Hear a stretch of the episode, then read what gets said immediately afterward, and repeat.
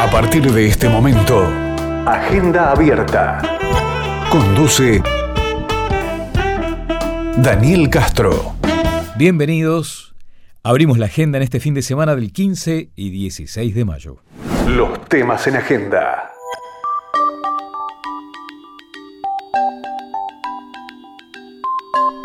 ¿Qué tan preparados están los empresarios uruguayos para enfrentar una crisis que le obligue al empresario a salir a los medios, a las redes, a aclarar determinada situación. ¿Cómo se trabaja en otros países con la figura del vocero empresarial? ¿Cómo debe integrarse un equipo de comunicación?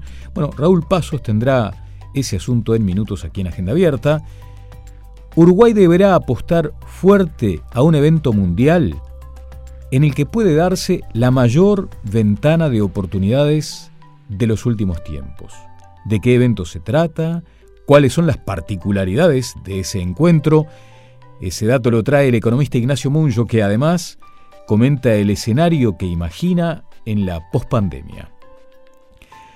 Tina lleva el candombe en la sangre desde niña, pero en su más tierna infancia, no solo el baile la aisló de los problemas, o por lo menos hizo que los olvidara momentáneamente, sino que la llevó a una inquietud casi innata, a interesarse por toda la cadena que hay detrás de una comparsa, desde la persona que diseña el vestuario, las encargadas de confeccionarlo, hasta el trabajo de los vendedores que buscaban auspiciantes.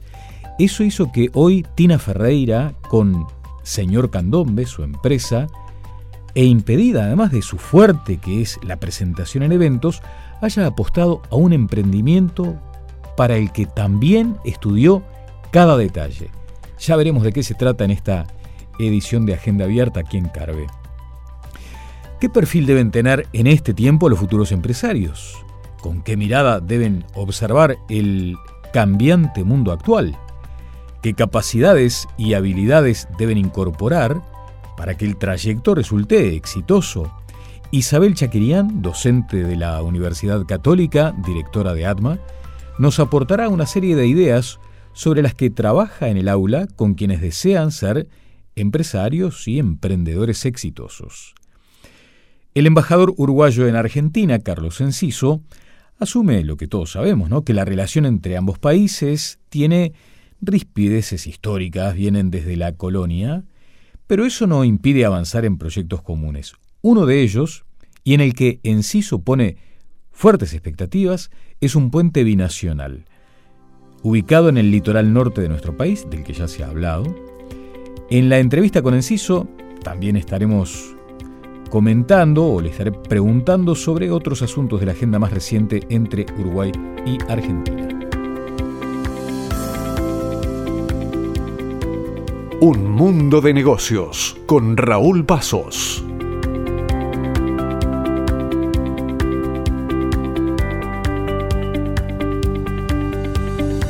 Seguimos adelante en Agenda Abierta. Es muy grato recibir una vez más en este espacio al querido Raúl Pasos. Raúl, ¿qué tal? ¿Cómo estás? ¿Qué tal, Daniel? Y para mí es gratísimo estar en este programa buscante, innovador, novedoso. Bueno, es la idea, ¿no? Promover y además eh, promover el pensamiento y, y vos ayudás mucho en ese sentido.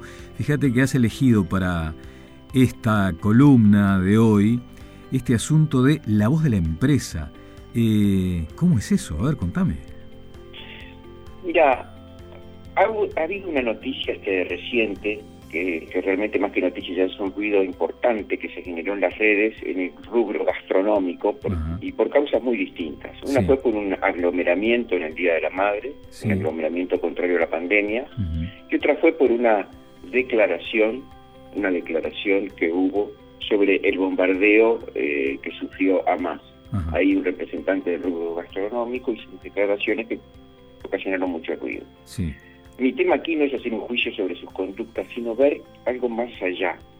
La necesidad de tener una voz preparada para cuando se genera tanto. Ajá, sí.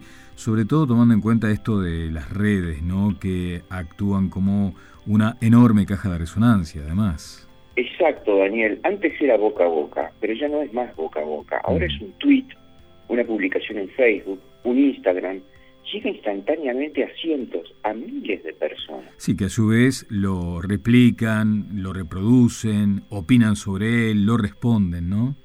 Exactamente, se, se viraliza. Hoy todos los empresarios debieran ser conscientes de que de un momento a otro pueden estar en el ojo de la tormenta, literalmente de un momento a otro. Claro, sí, sí, es un instante, ¿no? ¿Y, ¿Y, qué puede hacer allí el empresario, Raúl? Es que a mí me gusta asimilar esto a un incendio.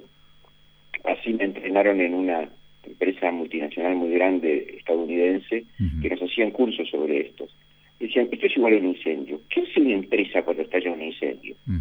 Sigue el plan de emergencia que tenía preparado y usa los extintores que ya tenía comprados. Sí, eh, bueno, e-, es una cuestión elemental, ¿no? Por algo están los protocolos, aunque no demasiadas empresas tengan un plan de evacuación y, y, acá hay un aspecto importante.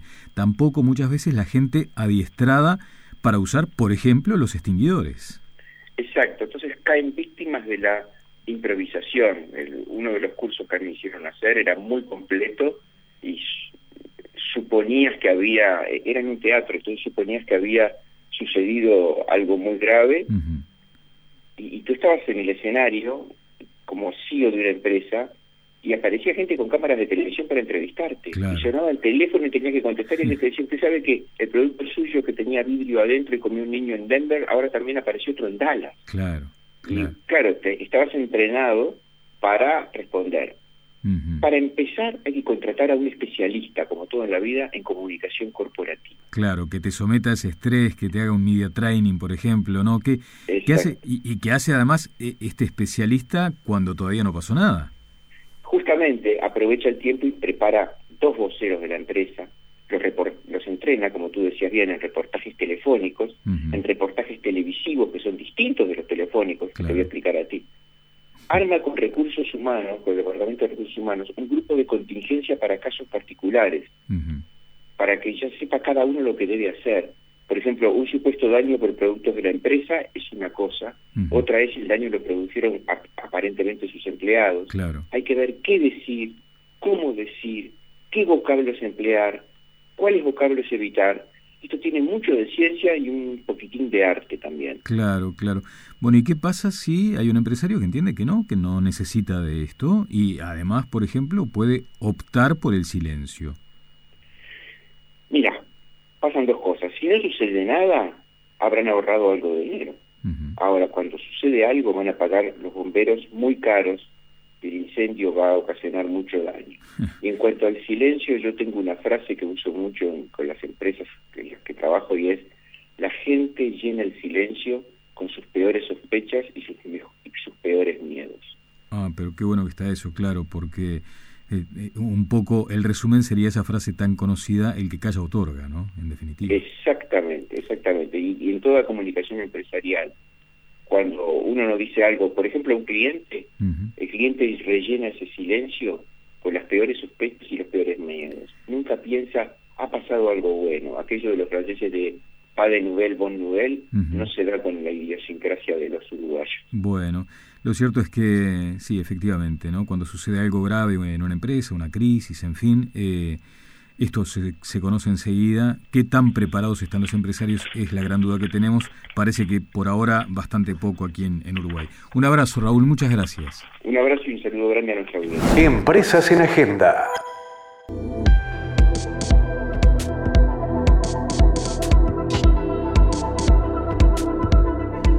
Seguimos adelante en Agenda Abierta. Vamos a recibir ahora con mucho gusto, como siempre, los valiosos aportes que tiene Isabel Chaquirián. Isabel es decana de la Facultad de Ciencias Empresariales de la Universidad Católica del Uruguay, además directora de ADMA. Isabel, ¿qué tal? ¿Cómo estás? Buenos días, Daniel. ¿Cómo estás? Bien. Eh, en principio, sabes que me gustaría comentarte eh, de la importancia que, ha adquirido esta... Eh, disciplina, esta materia en la Universidad Católica, pero está bueno que, nos digas hacia dónde apunta, o sea, a, qué perfil de profesionales pretende formar en estos tiempos. Bueno, creo que es, eh, viste en el punto justo de, la razón o de las conversaciones que tuvimos con el rector cuando me hizo la propuesta de, incorporarme a la católica hace unos meses porque la, básicamente lo, que me sedujo enormemente de, la propuesta fue el, eh, perfil de profesionales que, quiere formar la, Universidad Católica, que ya trasciende a la Facultad de Ciencias Empresariales, que es como el, perfil del egresado, que como el perfil de profesionales que quieren formar en, la universidad, este y que, va eh, mucho más allá de las habilidades técnicas o del, perfil técnico que puedan tener eh, las, personas que, pasen por la universidad es que sean eh, profesionales con un propósito, ¿no? Que tengan, que sean profesionales que, quieran eh, contribuir a la sociedad, que tengan una, una mirada este, de, aporte al, entorno en el que están y que busquen de alguna manera construir un mundo mejor, ¿no? Cada uno desde el lugar que le toque en la sociedad, que tengan esta posibilidad de, de, aportar su granito de arena para que estemos en un país y en un mundo mejor. Eh, no nos olvidemos que los profesionales universitarios siguen siendo un, porcentaje menor de la población, entonces eh, poder pasar por una universidad, ni que hablar, una universidad privada es un enorme privilegio, ¿no? Y, por ende una enorme responsabilidad y, lo que lo el, perfil de, de, profesionales que buscamos formar son estos que, que tengan esa mirada de, de, propósito en, en, lo que hacen. Y en el mundo de empresa ni que hablar, este que estamos hablando, eh, tú sabes que yo tengo una mirada muy emprendedora además este, en, la formación, que sean personas que estén buscando eh, que miren a, las empresas como, como una organización social que mucho más allá de, de hacer un producto o resolver una necesidad del mercado, este, las empresas verlas como, como organizaciones donde la gente trabaja, pasa buena parte de su vida eh, ahí adentro, donde se desarrolla profesional y personalmente, que son parte de un entorno también, las empresas y las organizaciones eh, son parte de, de, un entorno de, este, de su comunidad este, y que además tienen un, este, la posibilidad de a través de que si bien buscan un lucro y una rentabilidad, muchas veces las que son con objetivo de lucro, eh, resuelven un problema de la sociedad, porque al final es eso, ¿no? Esos son productos que, eh, digo, por un lado están las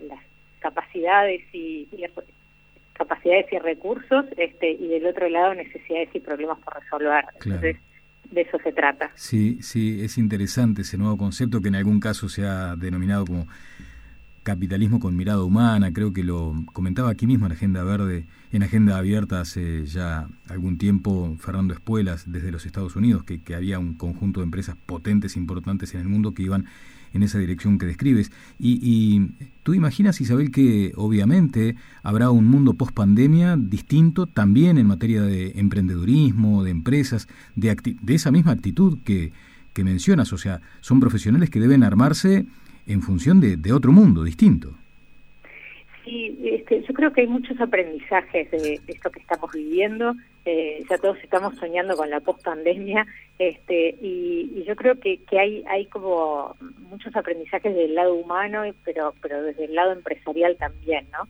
Eh, creo que, que la, eh, ojalá y espero que, una vez que pasemos por todo esto, los, los empresarios o todos los integrantes del mundo de empresa entendamos por un lado que tenemos que ser mucho más emprendedores de lo que de lo que éramos no esto de, tener que eh, a veces este, eh, digamos el destino nos tiene preparadas cosas que no teníamos previstas eh, previstas y que, que, bueno que un día este nos vino una pandemia y tuvimos que adaptar todo en, en pocas horas no yo me acuerdo en la empresa este, el, 13 de marzo fue el anuncio de la emergencia sanitaria, el, sábado 14 estábamos este, eh, pensando cómo implementábamos todo para que el turno de, que entraba el domingo a las 10 de la noche a la fábrica eh, no tuviera, o sea, tuviera algunas respuestas por lo menos, ¿no? Que supiera cómo estaba cuando llegara a trabajar, qué, qué es lo que tenía que hacer.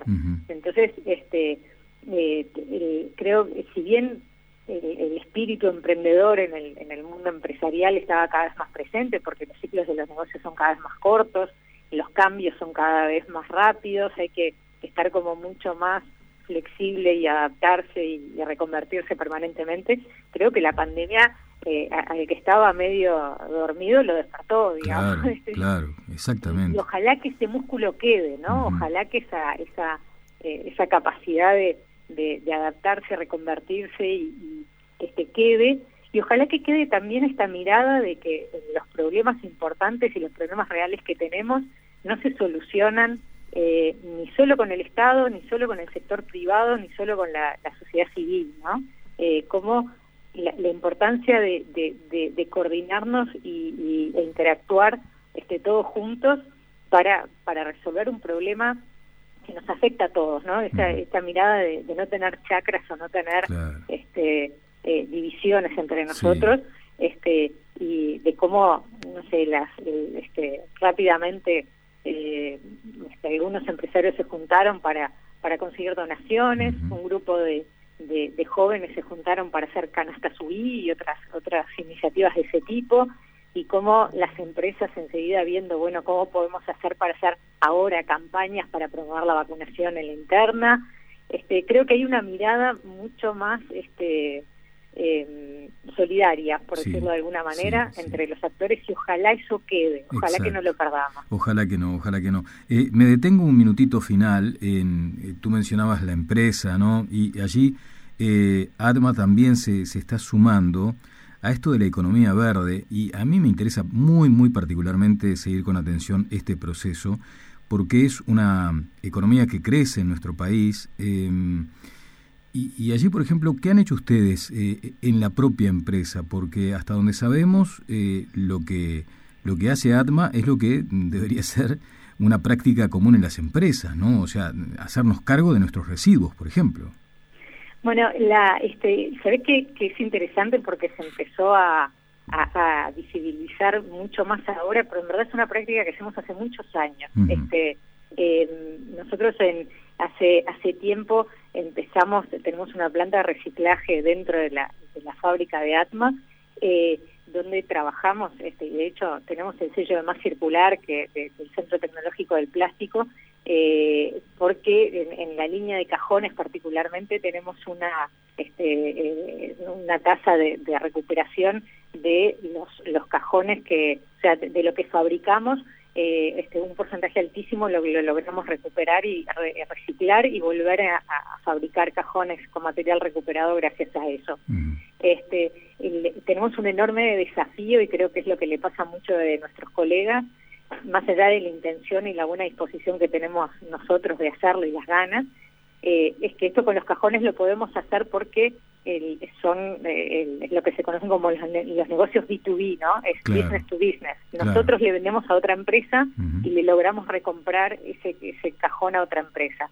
El problema lo tenemos con los artículos que, que nosotros le vendemos a una empresa y es un envase de un producto que después termina en la basura, ¿no? En el hogar de todos nosotros, en nuestra casa. Y eso va, de ahí va la intendencia, la planta de clasificación. Y ahí este como todo viste todas las conversaciones eh, uno eh, son circulares. Y ahí creo que el desafío pasa por esto que estábamos hablando recién no de, de poner el problema en el centro y todos los actores alinearnos en ese proceso. Porque estamos nosotros que fabricamos los envases o fabricamos los productos y queremos recuperar están las personas o los consumidores cada uno en su casa que se, se, se tiene que tomar el trabajo de clasificar está la intendencia que tiene también que contribuir para, para la clasificación y, ahí cerrar la cadena, estos eslabones de la economía circular para que esto se aceite muchísimo más. Nosotros, en, como digo, en los, en los negocios que son B2B, logramos una tasa de recuperación altísima. El desafío está en, en, en, las otras líneas donde hay muchos actores que hay que alinear. No es solo un tema de voluntad o de intención de los fabricantes o importadores, tenemos que lograr alinear todos los actores para que que esta circularidad se dé, se dé de manera sostenible. Notable, Isabel. Muchas gracias. Ojalá que podamos contar con tus aportes tan valiosos eh, con cierta periodicidad aquí en Agenda Abierta. Un abrazo y que todo siga bien. Muchas gracias a, a ti, Daniel, por la invitación. Perseguiré la Agenda Internacional. Los rastros de este afán. Seguimos adelante en Agenda Abierta en este espacio que lo que pretende es provocar pensamiento, saber hacia dónde vamos.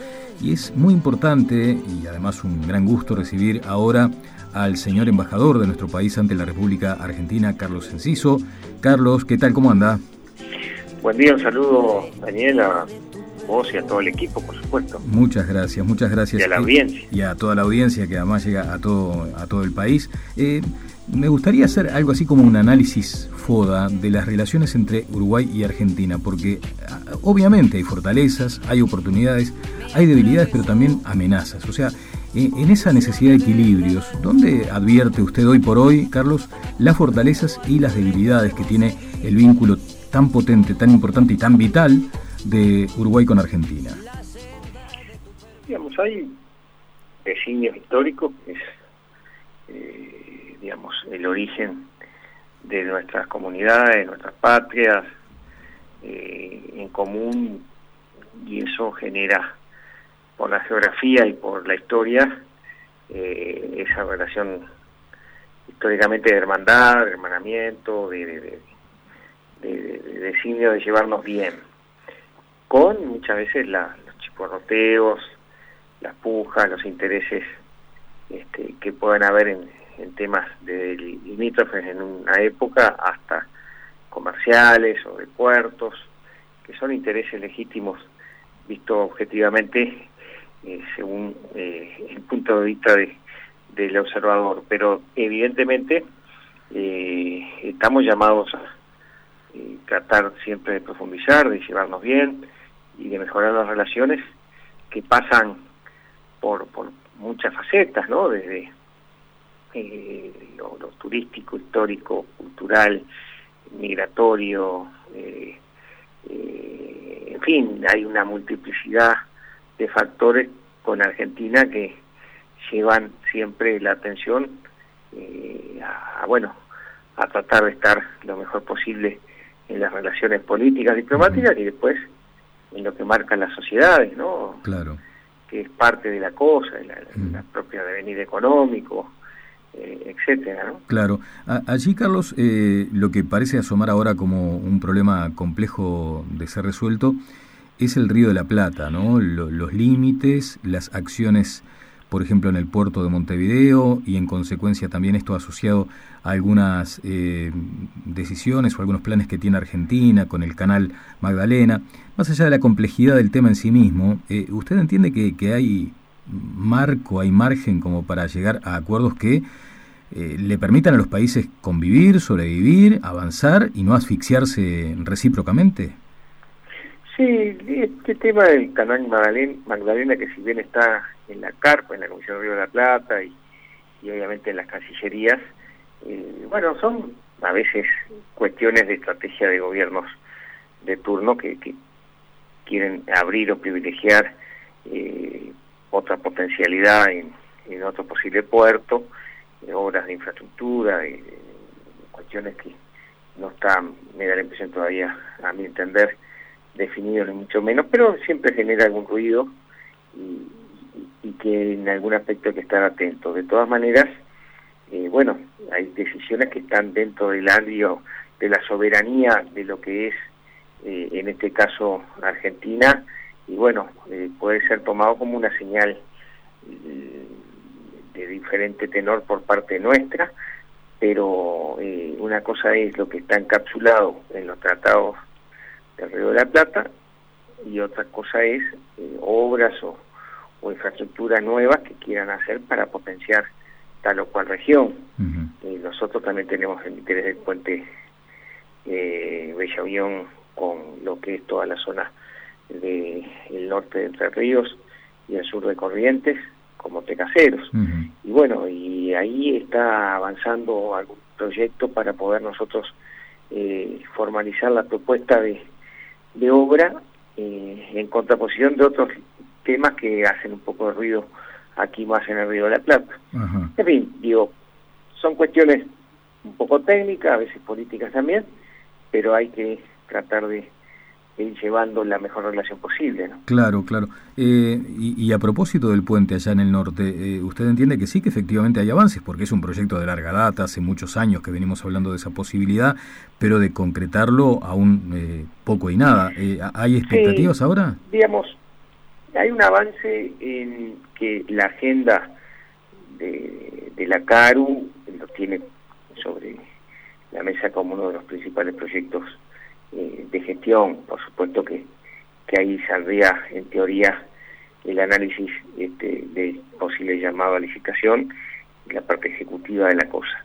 Evidentemente hay otra pata que es financiamiento y, y bueno, y hay que ver eh, binacionalmente cuál es lo más genuino para poder financiar una obra de envergadura que sale este, algunos cientos de millones de dólares que a largo plazo va a tener un rédito para la, logística, la integración, eh, el turismo, eh, el afloje a lo que son las carreteras en cuanto al tema madera y soja también que puede salir claro. Eh, por, otro, por, otra vía. De todas maneras, todo eso implica acuerdos también políticos y bueno, y se está en eso. Hace poco tiempo tuvimos con el gobernador de Corrientes visitando a nuestro presidente, al presidente de la calle, eh, canciller argentina ya está en el tema y, y bueno, y hay que seguir avanzando lo posible. ¿no? Bien. Eh, embajador, muchas gracias. Simplemente si le parece una referencia al final sobre un asunto que todavía está muy verde y es eh, que al menos se formaliza el pedido uruguayo de flexibilización del Mercosur. ¿Cuál es el, eh, cuál es la receptividad que usted ha encontrado allí en Argentina y sobre todo tomando en cuenta que es un asunto que también genera, como dijo usted al comienzo, chisporroteos? ¿Qué, qué, avances advierte? Bueno, veremos, lo, lo bueno que va a haber una reunión presencial física, digamos, ahora en los primeros días del mes que viene, de junio, porque eh, presidente y, ministros del ramo están en Europa y se trasladó unos días a la reunión. Obviamente no pasa la negociación por la majada, es una negociación que está eh, los coordinadores del Mercosur, los estamentos diplomáticos que tratan los temas más técnicos, de aranceles, demás, y que en algún aspecto eh, allí tienen su avance y esperemos este, por lo menos que haya eh, un buen ambiente en las reuniones que se haya que se hagan en Buenos Aires en los próximos días. Eh, estamos para apoyar, expectantes, por supuesto hablamos con el canciller que está toda la misión diplomática atento a lo que se requiera en estos días y, bueno, y por supuesto, ojalá pueda buscarse ese equilibrio entre los intereses de los países del Mercosur para nosotros poder colocar nuestras mercaderías también de buena forma, ¿no? Claro. En otros puntos o en otros tratados posibles en, el mundo, digamos así. Bueno, ojalá que avancemos. Eh, ha sido muy amable, Carlos, eh, como siempre. Muchas gracias. Gracias, por supuesto, a Daniel y a todo el equipo y, a la orden y a la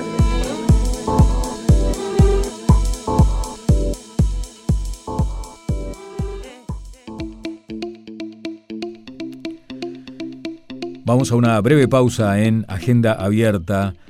Luego de ella estaremos escuchando al economista Ignacio Muncho hablando de cómo imagina él el escenario post pandemia, sobre todo en materia económica, pero por otra parte hablando de algo muy importante, de la necesaria presencia de Uruguay, ya confirmada, en un evento internacional de gran magnitud, una enorme ventana de oportunidad de la que nos estará hablando Ignacio Muncho. Y por otra parte, la historia de Tina Ferreira, la reconversión que ha operado en su tarea, eh, esa reinvención que fue tan típica siempre en ella, nos va a estar explicando de qué se trata su nuevo emprendimiento en Señor Candombe.